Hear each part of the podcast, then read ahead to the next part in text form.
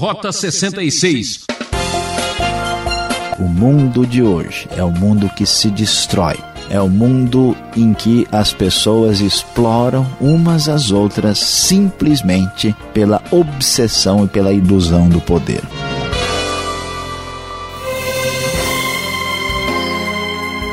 Quem percorre a trilha do Rota 66 tem visão privilegiada, não sofre miragem e nem de algum tipo de ilusão. Seguimos com a série Evangelho, hoje comentando o capítulo 9 do livro de Marcos, e o professor Luiz Saião fala sobre o assunto Poder e Glória. Como gostaríamos de saber mais sobre detalhes da vida de Jesus aqui na Terra, não é mesmo? Mas você já percebeu que a preocupação do evangelista é contar sobre a caminhada de Jesus até a cruz e a ressurreição? Esta é a chave de seu ministério, onde até os discípulos foram incapazes de entender seu plano de salvação. Vamos, vamos juntos explorar esta questão com o professor Saião. Certamente, meu prezado ouvinte, você vai concordar conosco que o que é mais disputado neste mundo é o poder. O que as pessoas fazem para ter poder na mão. Do que o homem é capaz para sentir-se no controle, no domínio da situação. Vemos famílias, vemos comunidades, nações, povos prejudicados simplesmente pela disputa do poder. Mas a quem de fato pertence o poder?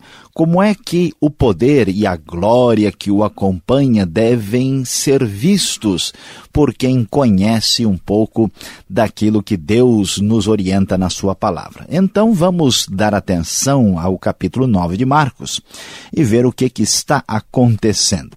Jesus vai dizer logo no primeiro versículo aquilo que nós já vimos lá em Marcos 16 e 17 ele afirma que alguns dos que estavam ali não haveriam de experimentar a morte antes de verem o reino de Deus vindo com poder. E aquilo que Jesus quis dizer se cumpre logo em seguida, diz o texto, que seis dias depois Jesus levou consigo Pedro, Tiago e João. E ali eles ficaram a sós quando houve a famosa transfiguração, uma manifestação do poder e da glória que só o Filho de Deus, Jesus, de fato possui. As suas roupas ficaram brilhantes, de um branco resplandecente, e ali aparecem Elias e Moisés, que são aqui pessoas poderosas do Antigo Testamento, e nesta hora Pedro dá uma sugestão, maravilhado com o que está acontecendo, ele sugeriu que se fossem feitas três tendas, uma para Jesus, uma para Moisés e uma para Elias. E essas tendas, então, seriam para abrigar cada um dos principais daquele momento. E eles estavam apavorados com a manifestação de poder. E assim, uma nuvem envolve uh, os três e sai uma voz da parte de Deus que diz: Este é o meu filho amado, ouçam-no e depois eles observam e tudo aquilo desaparece, uma manifestação do poder e da glória de Deus. Nós nem podemos imaginar qual será a glória do futuro reino de Deus. Nós não podemos nem ter ideia do qual é o tamanho, qual é a dimensão do poder divino. Não faz tanto tempo ouvi um sujeito em oração dizer bem alto: Deus, derrama sobre mim todo o teu poder. Este moço certamente não imaginava o que estava dizendo ao afirmar uma coisa tão temerária como essa. Nós vemos aqui que um pouquinho dessa glória se manifesta e Jesus vai mostrar àqueles discípulos quem tem o poder e quem tem a glória de verdade. Para que isso fique confirmado, Marcos capítulo 9 vai prosseguir com uma outra história, desta vez de um menino endemoniado. eles, uh, os discípulos, uh, chegam onde estavam os outros discípulos, logo depois dessa manifestação gloriosa que eles tinham experimentado, e assim eles chegam naquele lugar e um homem no meio da multidão trouxe o filho que tinha um espírito. Veja só que coisa interessante, o espírito que o impedia de falar. E esse espírito jogava o menino no chão, ele espumava pela boca, rangia os dentes e ficava também rígido. E os discípulos que estavam ali não conseguiram expulsar aquele espírito mau. Jesus então lhes dá uma palavra de repreensão e na mesma hora, quando o espírito viu Jesus, porque Jesus sim tem todo o poder, ele causou uma convulsão no menino que caiu no chão e começou a rolar e a espumar pela boca. Veja que cena bizarra e assustadora. Jesus então quer saber, pergunta quanto tempo isso está acontecendo. O pai do menino afirma que isto é um fato que ocorre desde a infância. Hum, diante disso, ah, o pai ainda entra em detalhes dizendo que o espírito jogava o menino no fogo e na água a fim de matá-lo e pediu então, por favor, para que Jesus pudesse ajudá-lo. E pergunta se Jesus pode fazer alguma coisa. Jesus diz que tudo é possível ao que crê. E imediatamente ah, o pai do menino então diz: Ajuda-me a vencer a minha incredulidade. Jesus então vendo aquela multidão se ajuntando, para não causar uma publicidade maior e indevida, repreendeu aquele espírito imundo e mandou aquele espírito mudo e surdo que deixasse o menino e nunca mais entrasse nele. Assim houve aquela agitação na hora da libertação do menino. O menino ficou como morto e depois Jesus o tomou pela mão, levantou e ele ficou em pé. E Jesus ainda afirma depois disso, que essa espécie de, de demônios só sai pela oração e pelo jejum, explicando por que os discípulos não tinham conseguido expulsá-los. Então veja só, meu prezado ouvinte, que a manifestação do poder que a gente imagina que está com os governantes, que está com os poderosos deste mundo, com quem é dono das armas mais mortíferas, este poder pertence a Deus e aqui claramente está manifestado na pessoa de Jesus. Jesus mostra o seu poder sobre o mundo espiritual, Jesus mostra que o seu poder também significa glória na transfiguração, mostrando que ele tem poder que vem do alto, que vem de cima. Apesar disso, é interessante e refletir e pensar como é que funciona essa dinâmica do poder de Deus. Logo depois, diz o texto, que eles saíram daquele lugar e atravessaram a Galileia e Jesus não queria que ninguém soubesse onde eles estavam porque estava ensinando os seus discípulos e lhes dizia: O filho do homem está para ser entregue nas mãos dos homens. Eles o matarão e três dias depois ele ressuscitará. Mas eles não entendiam o que ele queria dizer e tinham receio de perguntar-lhe. Veja que coisa interessante. Imagine a cabeça dos discípulos. Você certamente já viu que algumas pessoas, quando têm um pouquinho só de poder na mão, ou quando estão num pequeno momento de glória, perdem a cabeça, perdem a referência e, como se diz na linguagem popular, metem os pés pelas mãos, fazem muitas atrapalhadas e acabam se complicando no relacionamento com os outros. Veja só como o cristianismo é sábio. Jesus, que mostrou o seu poder e a sua glória na transfiguração, este mesmo Jesus que acabou de mostrar o seu poder absoluto sobre o mundo espiritual, do qual muita gente tem medo. Tem gente que tem medo de tudo, fica assustado. Olha, acho que fizeram alguma coisa contra mim. Olha, ali eu não passo porque eu tenho medo. Parece que aquele lugar é mal assombrado. Pois é, Jesus mostrou que o seu poder excedia a tudo isso. No entanto, ele diz: Olha, eu vou ser preso, vou ser entregue à morte e depois vou ressuscitar. Jesus não força o caminho pelo exercício indevido do poder.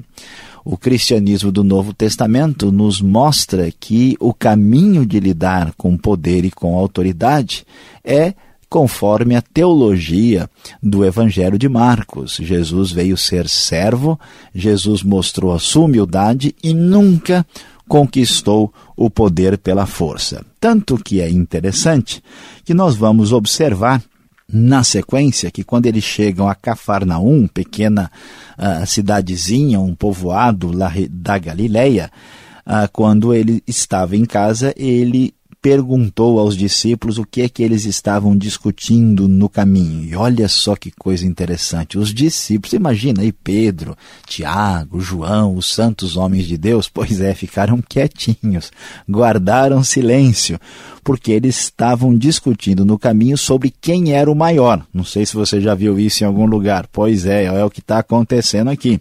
Então Jesus assentou-se, chamou os doze e disse: Se alguém quiser ser o primeiro, será o último e servo de todos. E tomando uma criança, olha só, preste bem atenção, veja ah, o que, que o texto está nos dizendo. Jesus pegou uma criança, colocou no meio deles e, pegando-a nos braços, disse-lhes: Quem recebe uma destas crianças em meu nome está me recebendo. E quem me recebe não está apenas me recebendo, mas também aquele que me enviou. É interessante que Jesus acaba dinamitando a maneira de pensar dos discípulos. Eles estão disputando o poder como todo mundo faz nesse mundo.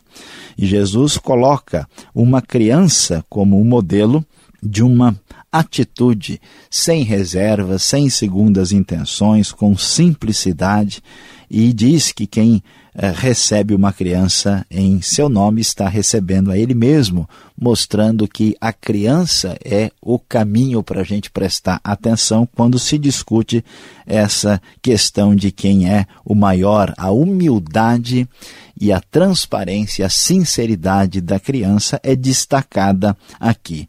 Meu prezado ouvinte, o mundo de hoje é o um mundo que se destrói é o mundo em que as pessoas exploram umas às outras simplesmente pela obsessão e pela ilusão do poder. E a grande verdade é que este poder pertence a Deus. O poder e a glória se manifestaram na pessoa de Jesus. E o caminho para chegar a um verdadeiro poder, a uma verdadeira autoridade, ao contrário do que se imagina, não é pela força, não é pelo uso das armas, não é pelo controle de quem domina o governo, mas é uma atitude de servo e de muita humildade. Marcos 9 vai terminar ainda falando sobre aqueles que são de Jesus e não são contra ele, mesmo que não estejam envolvidos diretamente com o nome dele, e vai falar do perigo de nós escandalizarmos a fé de um pequenino fechando este capítulo. Deus abençoe o seu coração e que você consiga lidar corretamente com estas duas palavras, poder e glória.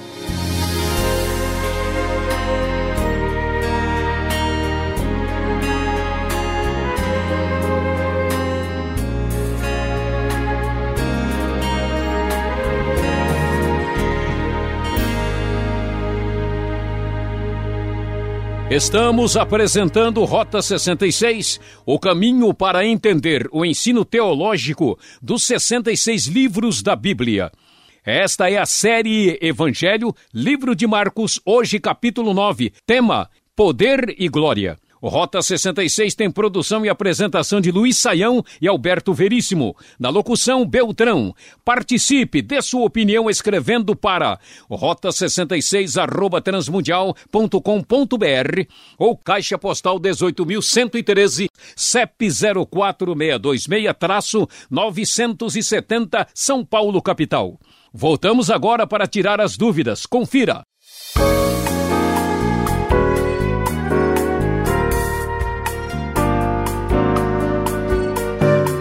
Hora e vez das perguntas, aqui no Rota 66, Marcos capítulo 9, você está acompanhando. É uma aventura só. Professor Luiz Saião, o que significa a transfiguração que aparece logo nos primeiros versículos? Será algo tão importante assim que Pedro queria fazer três tendas lá no local e ficar por lá mesmo? Pastor Alberto, a, a palavra transfiguração, ela faz referência a essa mudança de Jesus, tornando-se aqui né, em figura diferente, cheio de glória, brilhante. Então é uma referência a esse acontecimento. E a transfiguração deve ser vista como uma manifestação do poder e da glória do reino vindouro.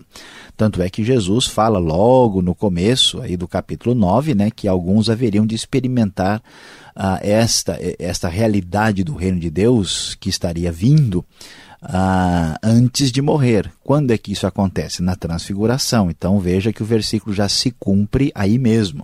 Uh, agora, a questão de Pedro fazer três tendas, né, ou sugerir essa possibilidade, ou ah, ele está pensando na festa do Sucote, a festa das cabanas, né, para ficarem ali, o que parece ser uma probabilidade menor, ou então ele está lembrando que o texto tem muita relação com o, o que acontece com Moisés, tanto é que a nuvem aparece aí, a nuvem também é sinal da glória de Deus lá no livro de Êxodo, e a gente vê as tendas talvez como o lugar onde Deus se manifesta. Né? Lembra que o tabernáculo era uma tenda, é o Ohel Moed em hebraico. Então, seria uma tenda para que se manifestasse a palavra divina, né? e, e Deus então agisse e falasse por meio de Moisés, Elias e de Jesus. É muito possível que seja essa a principal razão. Agora, os discípulos, eles têm uma reação estranha, eles são incapazes de entender a futura morte e ressurreição de Jesus, professor? Pois é, pastor Alberto, Jesus está curando os surdos, mas parece que os discípulos não ouvem, né? Um negócio meio esquisito, meio, meio estranho, né? E isso acontece com todo mundo, né? A pessoa está com um pensamento fixo, mesmo vendo um monte de coisa e ouvindo, a pessoa parece que não escuta.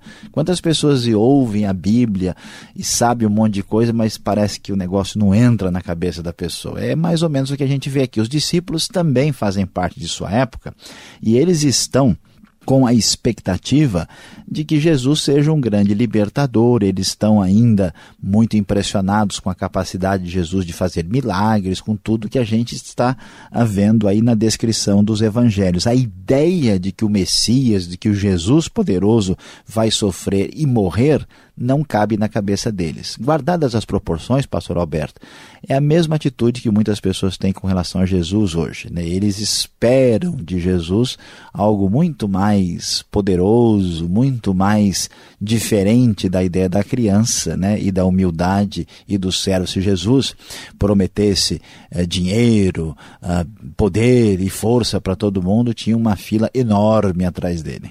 Agora, o aprendizado destes discípulos na aula sobre demônios, como enfrentar o inimigo, eles tiveram uma série de dificuldades, né? Professor Luiz Saião, há demônios que só saem com jejum, oração, e olha quanta oração, hein? Pois é, pastor Alberto, por que será que Jesus diz isso? O que significa isso? Primeiro, deve ser muito claro que ele diz que há um tipo ou espécie de demônio que só sai assim. Ah, depois, é importante ressaltar que a grande chance é que os discípulos estavam confiando no poder e na autoridade que tinha sido dados a eles. Eles ah, acreditavam, de certa forma, tudo indica, que o poder estava neles. E aí eles tentaram expulsar e o negócio não funcionou. Aí Jesus ressalta o jejum e a oração, porque jejum e oração é uma forma de submissão a Deus e de aceitar de maneira concreta que o poder pertence a Deus. O jejum é, é, é uma, uma prática que mostra a nossa fragilidade, é uma maneira concreta de ter uma consciência de quem nós somos. E a oração é a dependência de Deus. Por isso, ninguém nunca pode acreditar que é poderoso e que é forte espiritualmente em si mesmo. Isto é um sinal de fracasso seguro se a pessoa caminhar nesta direção. O capítulo 9 de Marcos aparece várias frases falando de crianças, pequeninos. Quem recebe uma criança recebe a Jesus? Então, nesse caso, o melhor seria ter uma igreja, uma creche. Como é que fica? Pois é, talvez a gente deveria trocar, em vez de, de abrir igrejas, abrir creches aí para seguir a Jesus mais adequadamente. Como é que é essa história?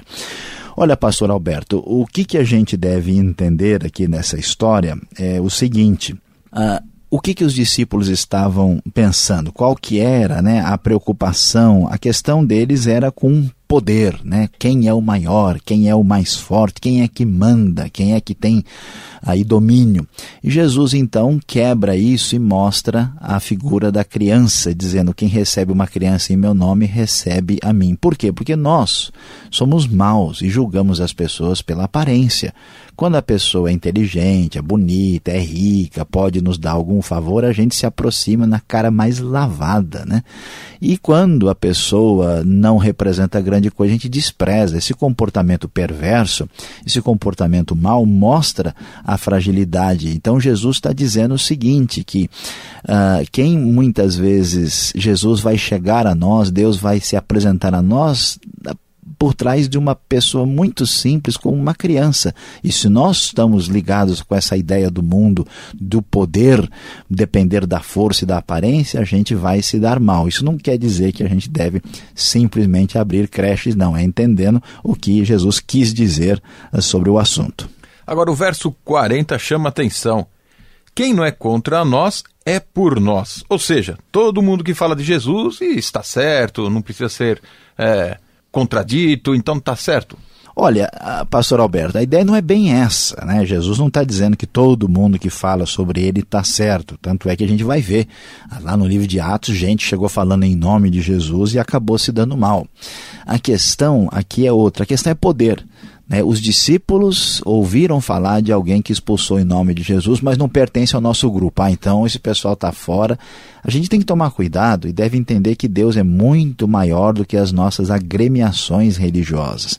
Muita gente acha que Deus só age na sua comunidade, só na sua igreja, que Deus é da sua denominação e a sua denominação é, é, é, a própria palavra de Deus no mundo. Essa ideia é equivocada. Então a gente tem que ser mais humilde e entender que muita gente pode estar representando a ação de Deus no mundo sem que isso seja da nossa compreensão. O problema é ver como o Espírito age e não ter o controle e o domínio sobre tudo. Agora, para terminar, uma pergunta infernal, não colocando o irmão aqui no fogo, mas verme, fogo, sal. Que inferno é esse que aparece no final do capítulo 9? Pois é, pastor Alberto, alguém vai achar que é um, um inferno aí gaúcho, né? Porque sal, uh, fogo, será que vai ter churrasco? Que história, que se for inferno assim, acho que muita gente até vai reconsiderar, né? Espetinho de verme que não dá, né? É, não dá, vai ficar esquisito. Então, veja, verme e fogo é, naturalmente são figurados. Ninguém vai imaginar que isso pode ser literal. O inferno significa sofrimento literal, mas a linguagem aqui é figurada. Agora, a figura do sal é diferente. O que Jesus está dizendo é o seguinte: que as pessoas que vão sofrer na eternidade, eles vão sofrer, esse sofrimento é um sofrimento eterno e muito doloroso, separado de Deus. Agora, o sal envolve o sofrimento que nós temos aqui e que é um sofrimento purificador e que faz bem ao cristão. Então, o fogo representa o sofrimento eterno do descrente, o sal, o sofrimento que acompanha o reino de Deus e a obra de Jesus na nossa vida. Dito tudo isso, chega agora perto, vem agora a conclusão do estudo para você.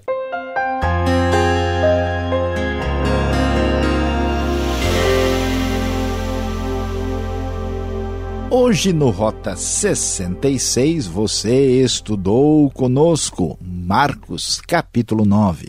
O nosso tema foi poder e glória. Sim, vimos lá na transfiguração de Jesus, vimos na expulsão do demônio do menino que estava possesso e vimos também os discípulos discutindo sobre quem era o maior, quem estava no seu grupo e até mesmo alguns detalhes sobre o escândalo e a sua condenação no final de Marcos 9. Pois é, meu prezado E querido ouvinte, o que, que fica nessa discussão de poder e glória? Qual é a aplicação disso que é tão importante e fascinante para o ser humano ainda hoje? A grande verdade é que quem quer experimentar o poder e desfrutar de legítima glória precisa permitir que Deus entre em sua própria história.